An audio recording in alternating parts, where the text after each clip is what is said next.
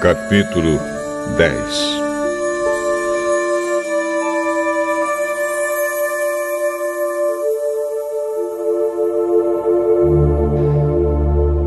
Estou cansado de viver.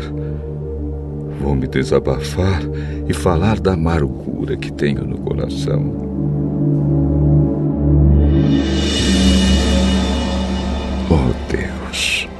Não me condenes.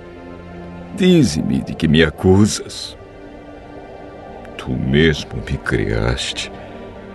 Como, então, podes ter prazer em me maltratar e desprezar e em aprovar os planos dos maus? Por acaso tens olhos como nós? Será que vês as coisas como nós vemos? Por acaso a tua vida é tão curta como a nossa? Será que vives tão pouco quanto os seres humanos?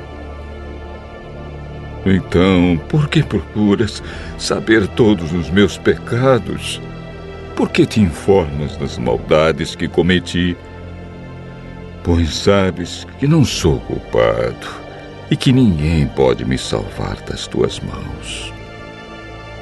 As tuas mãos me fizeram, me deram forma, e agora essas mesmas mãos me destroem. Lembra que me fizeste de barro? Vais me fazer virar pó outra vez? Tu fizeste com que o meu pai e a minha mãe me gerassem, que me dessem a vida.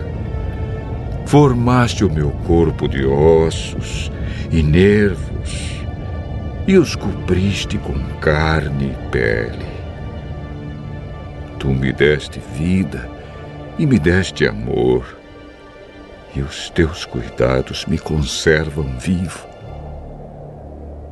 Mas agora sei que no teu coração tinhas este plano secreto. Tu querias ver se eu ia pecar para depois me negares o teu perdão. Se sou culpado, estou perdido.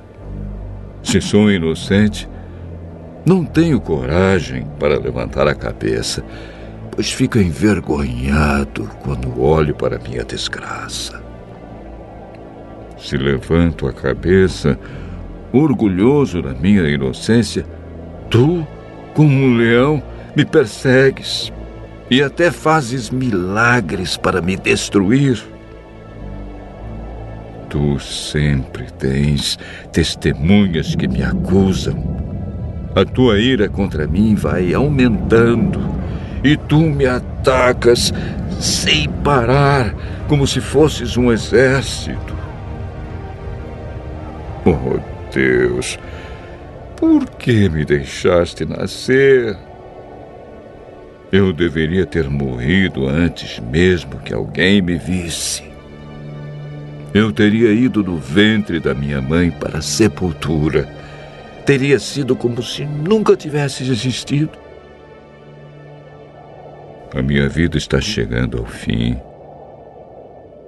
Então, me deixe em paz.